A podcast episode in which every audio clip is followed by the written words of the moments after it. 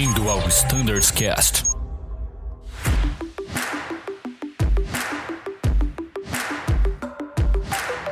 Buenas pessoal, sejam bem-vindos a mais um Standards Cast. Meu nome é Thiago Biasdorf, faço parte do time de Flight Standards e hoje estamos aqui para falar de IOSA, um assunto muito comentado.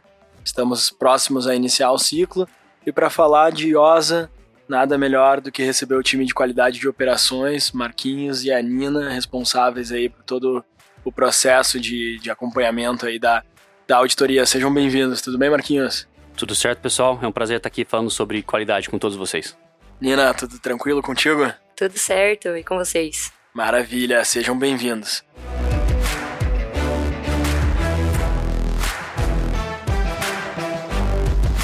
Então tá, pessoal, o IOSA é um assunto que muitas vezes a gente aqui uh, justifica os procedimentos. Ah, por que, que tem tal procedimento? Ah, porque é a demanda do IOSA, a exigência do IOSA. Mas é legal também a gente passar um contexto pro pessoal, o que, que é o IOSA. Às vezes a gente fala, muitas vezes o pessoal confunde com LOSA, com outros procedimentos, né, que tem um nome parecido. Então, vamos explicar um pouquinho para que, que serve, como é que funciona é, a auditoria IOSA aí. Claro, Biesdorf. É, a auditoria IOSA ela é capitaneada pela IATA e ela traz as melhores práticas da indústria aeronáutica, é, sempre com foco na segurança, né? Então a gente recebe essa auditoria externa a cada dois anos, mas como a gente costuma falar, a auditoria IOSA é uma maratona, então a gente sempre está se preparando, seja através de boletins, seja através de auditorias internas, que vocês já estão acostumados a passar é. direto, a gente já fazendo com o marinheiro, com toda a turma do Faz Standards. Três esse ano já, né? Exatamente, já foram três. E agora a nossa ideia, nosso alvo desde o começo do ano foi trazer também mais presença dos auditores durante os voos, que é o que a gente vai explicar um pouco hoje, como que é a nossa atuação nos voos e qual que é o comportamento que os tripulantes, né, principalmente os aviadores, é, eles têm que ter durante uma auditoria, tanto externa quanto interna. Maravilha, muito bom. Bom, então a gente está no ano de auditoria, né? Então como é que funciona esse ciclo de auditoria? Como é que é, Primeiro tem uma parte documental, depois a parte prática. Como é que vai funcionar agora nos próximos meses? Exatamente. A gente já fez a, a parte documental da, da auditoria. Então a gente já auditou o time de Flight Standards é, durante o ano. A gente já verificou quais foram os procedimentos que foram adotados nos manuais para cumprir os requisitos IOSA. E a gente está na fase de, da verificação da implementação desses itens. Então a gente, o time nosso vai nos voos, na cabine e no cockpit para fazer esse acompanhamento e a gente verifica qual que é a adesão do time dos procedimentos que foram escritos pelo Flight Standards. Então, a auditoria ela não é focada nos, nas capacidades técnicas do tripulante em si, mas sim da adesão dos procedimentos criados pela, pelo time de Flight Standards.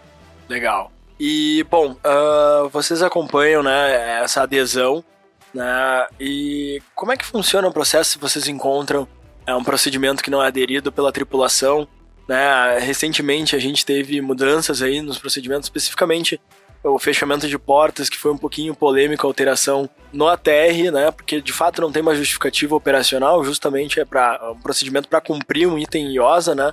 Que é a respeito do, da chamada dos comissários para o cockpit, né? Após o fechamento de portas, né?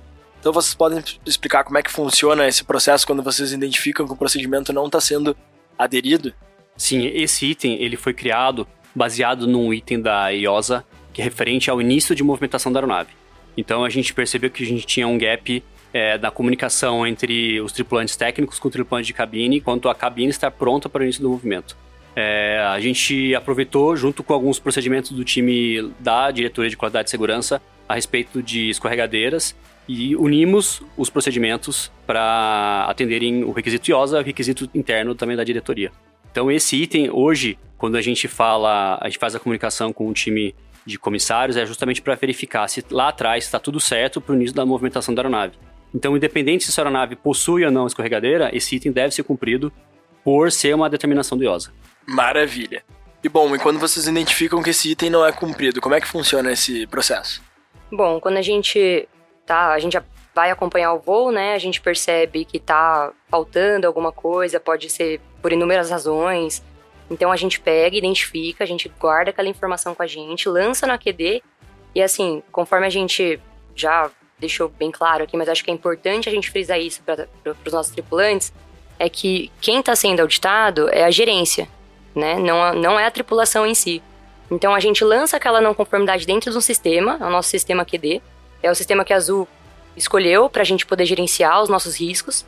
Então a gente lança tudo lá, a gerência faz é, um, um apanho de todas aquelas não conformidades e gera uma, um plano de ação para que a gente, a Azul como um todo, trabalhe em cima daquilo para que aquilo não volte a, a acontecer, né? Então, basicamente, é tudo feito via sistema e quem faz a, quem faz a resposta daquilo ali é a gerência e não a tripulação. A não conformidade não é aberta para a tripulação que está sendo auditada. Maravilha, muito bom. É, também deixa claro, né, isso que não é, não tem nada a ver com os procedimentos da tripulação em si e, de fato, os procedimentos gerais da empresa, né, os procedimentos publicados em manual. Uh, bom, pessoal, eu também queria que vocês também explicassem um pouquinho a importância de a gente ter o IOSA, né, uh, o que que nos... quais as vantagens, né, a Azul tem uh, por ter esse certificado, né, o quão importante é para nossa operação a gente possuir o certificado IOSA. Sim, é primeiro lugar é, que a gente pode verificar é, no gráfico da indústria é, em quantidade de acidente por milhão de ciclo. É, empresas que são é, que possuem certificação IOSA têm um, uma quantidade de acidentes muito inferior a, a empresas não IOSA. Então, o primeiro foco do IOSA seria a segurança. É, outro, outro ponto que a gente pode também colocar que a auditoria IOSA facilita com que a gente crie acordos de compartilhamento de voos internacionais. Então, por exemplo, uma empresa que já é IOSA fora do Brasil, ela não precisa vir até a gente para auditar a empresa inteira como um todo.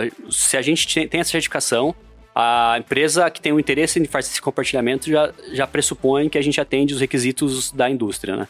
Então, seria o, o principal seria a segurança e depois, em consequência, a redução de auditorias repetitivas, assim, que não poderiam ser evitadas, então a gente economiza tempo também nosso e do, das empresas que têm um interesse em participar desse compartilhamento. Bom, isso é muito interessante, né? Então, é importante o tripulante ter isso em mente, né? O quão importante é a adesão aos procedimentos, né?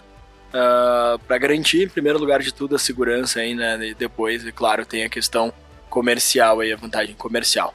E um outro ponto que é bem importante a gente esclarecer também se um tripulante, né, identifica algum procedimento que não está sendo cumprindo, né, que não tem adesão aí do grupo, como é que ele pode levar isso até vocês? Ele sendo auditado, ele consegue? Ele tem esse, uh, essa abertura para levar esse reporte a vocês?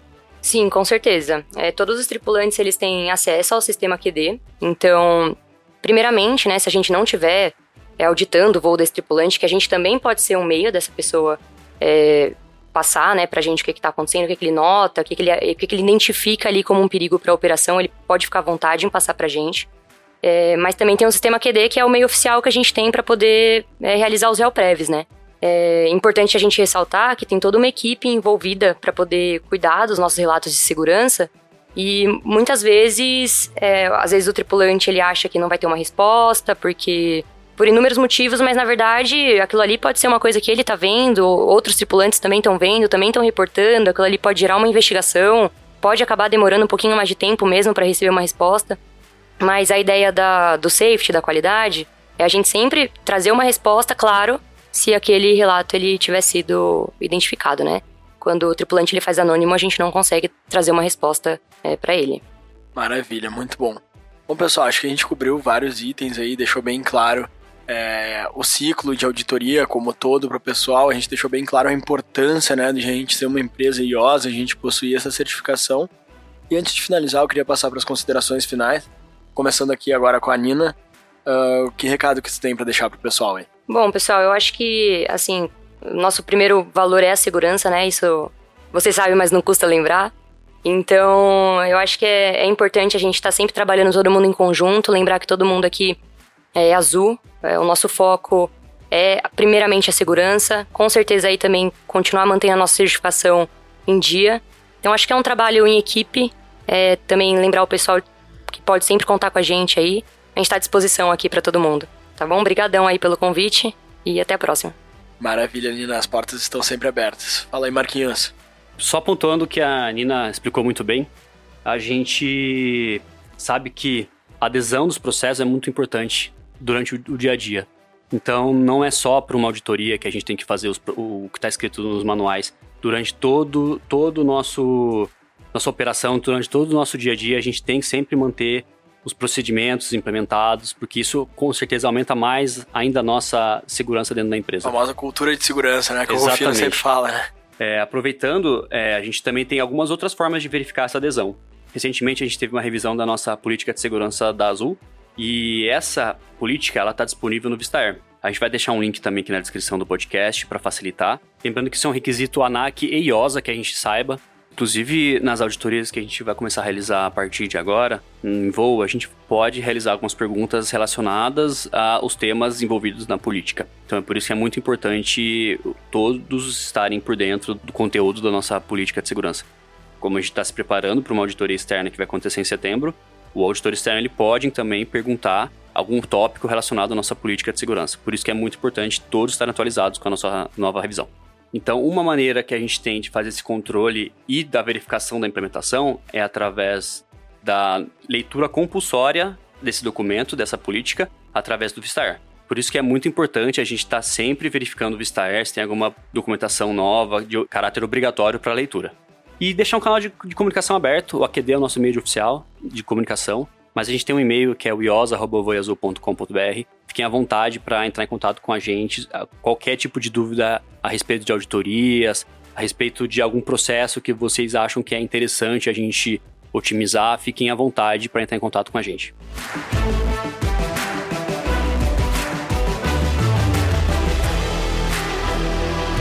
Maravilha. Então, pessoal, queria agradecer mais uma vez a presença de vocês, agradecer o pessoal de casa que nos escuta, que acompanha é, os episódios do Standards Cast. O time está sempre à disposição, em caso de dúvidas, sugestões, tem e-mail dedicado standardscast.voiazul.com.br. Pessoal, muito obrigado, bons voos, tchau.